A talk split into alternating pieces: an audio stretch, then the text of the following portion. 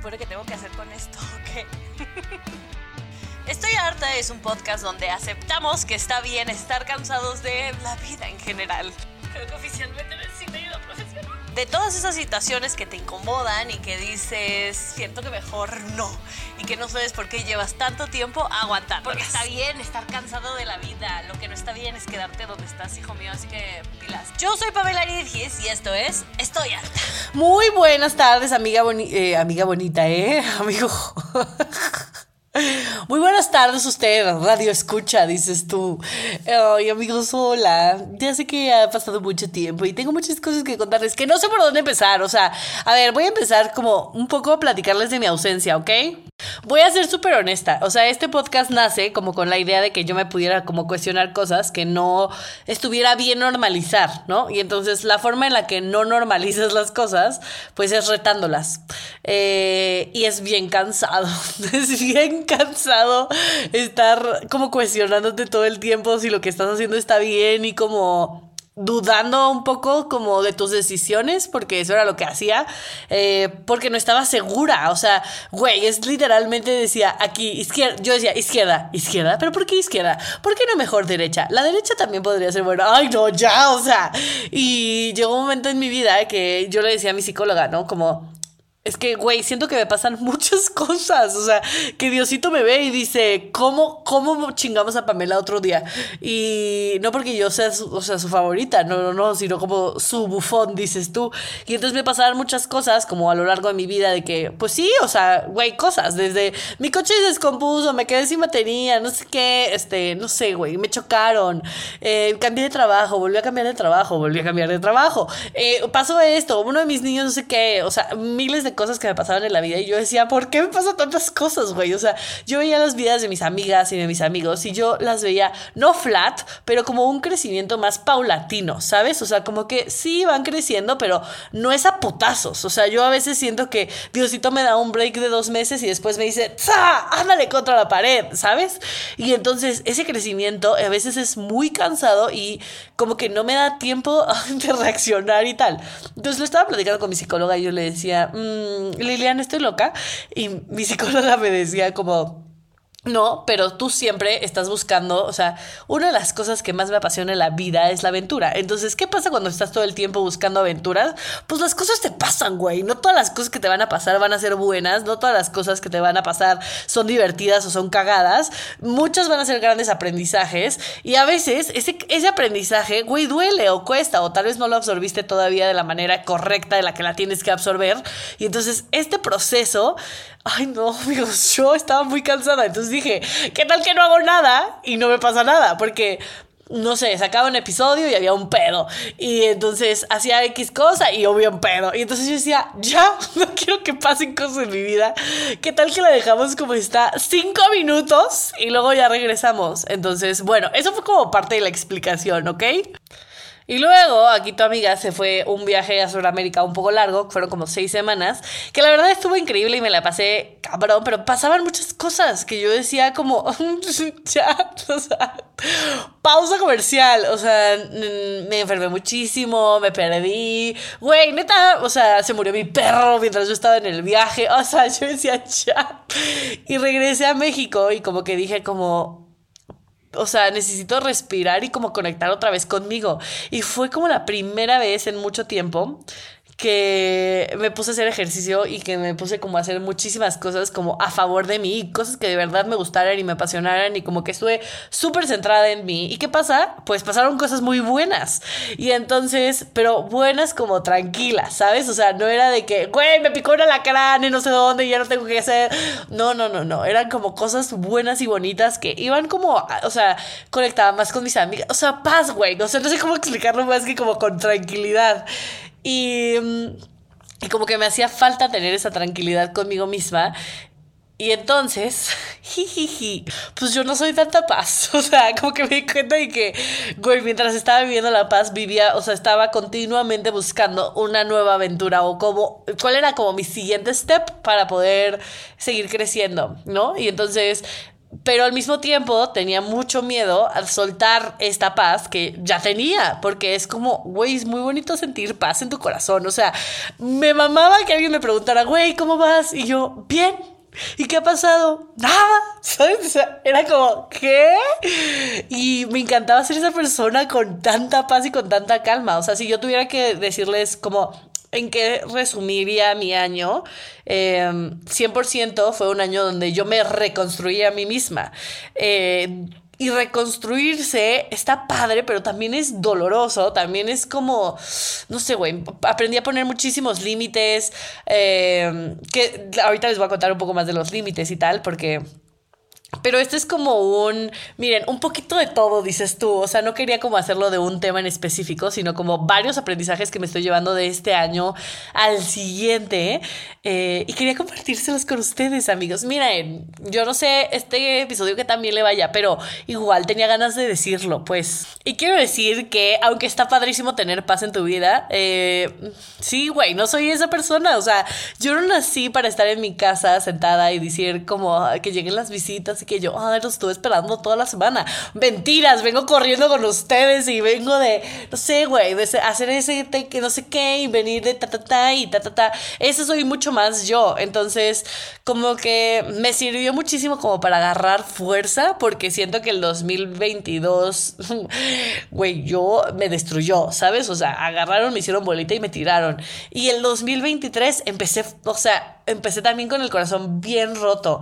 Entonces, no sé, o sea, ver ese proceso de cómo fuimos creciendo. O sea, si ustedes escuchan mis podcasts, siento que es que escuchan mis podcasts del año pasado, o sea, 2020, un enojo, un, un perra que yo traía, amigos, que yo decía, chiquis, tranquilízate, bájale dos.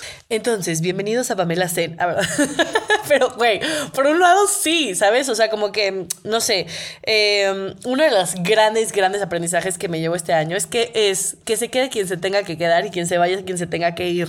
Em, ya no, o sea, como que he cuidado muchísimo sea que me siento como bien hippie, pero como con quién gasto mis energías y con quién no. Y hay muchas veces que digo, ¿qué tal que me lo ahorro? O sea, si tengo la oportunidad de salir con este güey, ¿qué tal que la desaprovecho? ¿Sabes?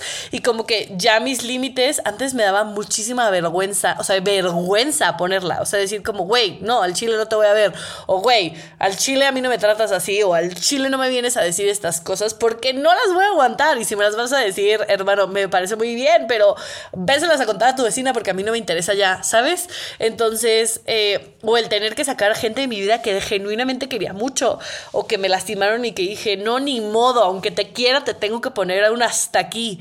Eh, pues es duro, ¿sabes? O sea, y eso es como una de las grandes, grandes aprendizajes que aprendí a poner, que también te vuelve un poco egoísta, porque por un lado es como, ok, ya, pero también es bien fácil poner límites, límites, límites y decir, bye, me la sudan, ¿sabes?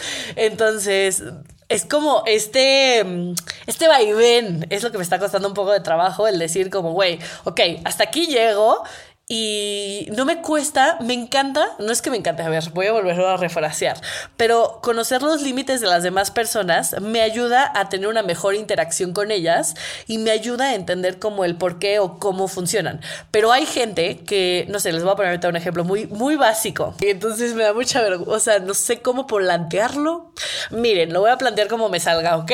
Entonces, eh, yo puse un límite a un X y este man me hacía sentir mal o me volteaba mis límites, ¿sabes? O sea, como que me, como que si yo estuviera loca eh, por tratar de como aclarar ciertas situaciones o como por, no sé, como nada más decirle, güey, no me gustó, ya está, y me hacía sentir como que yo estaba mal, como que yo estaba, o sea, o me decía, ay, güey, una vez me dijo que yo dije, ¿qué? Te voy a. Pero dije, ¿qué tal que me voy a calmar? Porque odiar a alguien significaría que me importa y no me importa, no me importa, no me importa. Pero una vez me dijo este X, eh, me dijo, ay, ¿qué me dijo? Espérate. Ah, me dijo, siento que no estás diciendo la verdad, creo que eres más intensa, pero porque te da miedo que te sienta intensa, no me estás diciendo como lo que genuinamente me quieres decir. No pasa nada, cuéntamelo. Y yo, no, hermano, no es que sea intensa, o sea, no tengo más intensidad que contarte.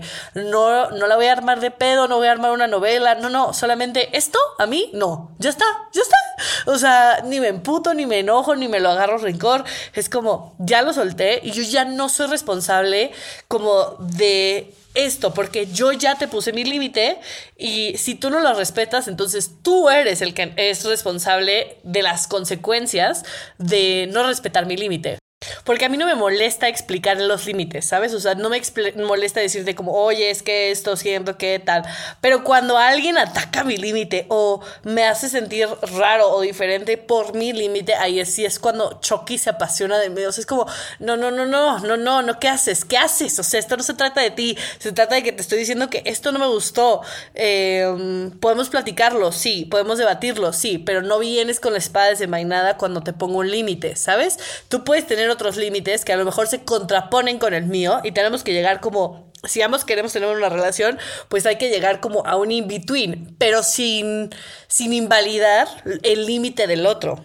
Mm, espero que me haya explicado bien. Y eso está cabrón, güey, porque yo me sentía muchas veces culpable de los límites que yo imponía hacia la gente, o como decía, güey, es que está mal sentir que ya no quiero, o decir que ya no quiero, o decir que esto no me parece, o decir que no sé qué. Yo me sentía mal por estas cosas, pero no, o sea, ellos son los que o sea, me están invadiendo o están invalidando mi límite. Entonces, ¿por qué yo voy a tener que sentirme mal al respecto de que ellos no respetan mi límite? No tiene sentido. O sea, ¿sabes? Y ahorita, amigos, se los juro que lo escucho y digo, da, obvio. Pero en ese momento de mi vida o cuando pongo estos límites, pues no se me hace tan obvio. O sea, desde relaciones con mis papás, con mis amigas, que era como, güey, no me voy a sentir mal o responsable de decirte que no quiero. O sea, pues no quiero y ya está.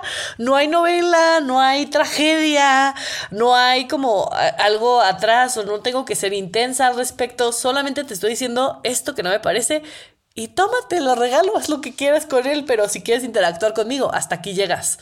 Y obviamente se vuelve más duro con las personas que conociste cuando no tenías límites. Porque es como, ¿quién es este Pokémon que me viene a decir a mí qué es lo que quiere o lo que no quiere cuando nunca me ha dicho esto? Entonces, aquí es cuando empieza como el verdadero roce. O sea, no sé, me acuerdo que fue una fiesta de unos amigos y, güey, ya no me sentía cómoda la Pamela anterior se hubiera quedado hasta el final, aunque ella no se hubiera sentido cómoda. No, dije, ya estuve lo que tengo que estar, ya está, no me siento cómoda aquí, bye, chao pescado, yo me piro de aquí. Y me fui y... Pero es, en ese momento en el que me subí al Uber, me acuerdo que yo estaba de que, well done, kid, well done. Yo estaba de que, vamos a poner un aplauso, hay cámaras, por favor, me pueden enseñar. Y me sentí como muy orgullosa de mí, o sea, de gente que, no sé, nunca les había puesto un alto haberlo hecho antes. Y genuinamente creo que lo que más me impresionó era como, wow, soy súper fiel a mí, ¿sabes? Porque normalmente lo más fácil que se me hacía era hacerme infiel a mí. O sea, de que yo decía, güey, no, no quiero comer más o no, no quiero ir a tal lugar. Y terminaba yendo, o sea, o terminaba haciendo cosas que yo decía que no quería y al final las hacía como por quedar bien o por X o Y situación, pero no era fiel a lo que genuinamente creía hasta, o sea, a ver, todavía me cuesta, pero hasta horas. Y ya, las últimas dos cosas que aprendí es, uno, es que el miedo no es amigo de nadie, o sea, si vas a tener miedo para hacer las cosas y es el miedo el que te está deteniendo, ay, hermanos, o sea, neta, no sabes cuántos días te quedan más de vida, o sea, te la vas a pasar así, o sea, o como qué historia le vas a contar a tus nietos o a tus hijos la historia de cómo te quedaste en tu casa o la historia del día que saliste y pasaron 150 mil cosas. Entonces es como que eso, atreverse como a confiar como mucho más en mí y en decir como, pues venga, venga lo que tenga que venir, como dicen esas palmas y, y, y como aventarme al ruedo, ¿sabes? Y lo último es como que el luto, o sea, no sé, de verdad, de verdad, no puedo explicarles como la depresión que estuve yo en 2022, o sea, fue una cosa terrible y principios del 2023 100%. Y el aprender a vivir con esa como tristeza o ese luto es difícil y no estoy segura de que 100% se haya ido de mi vida, ¿sabes? O el y aprendí también que cuando tú pierdes a alguien tan importante para tu vida como yo lo perdí el año pasado, em, te vuelves mucho más empático hacia el dolor ajeno, o sea, eres, reconoces más, o sea, si nunca has tenido una pérdida tan fuerte, es difícil que puedas reconocer el dolor ajeno. Pero cuando, hermanos, ya es tu pan de cada día, em, no sé, como que te vuelves mucho más humano y empático y dices, puta, qué putiza. Y, y aprendes que a veces no hay nada más que hacer, no más que darte callada ahí, sentada, pues escuchando lo que la otra persona tenga que decir y ya está, ¿sabes? Entonces, no lo sé, amigos. Fue un año como muy reflexivo, como que crecí mucho, siento.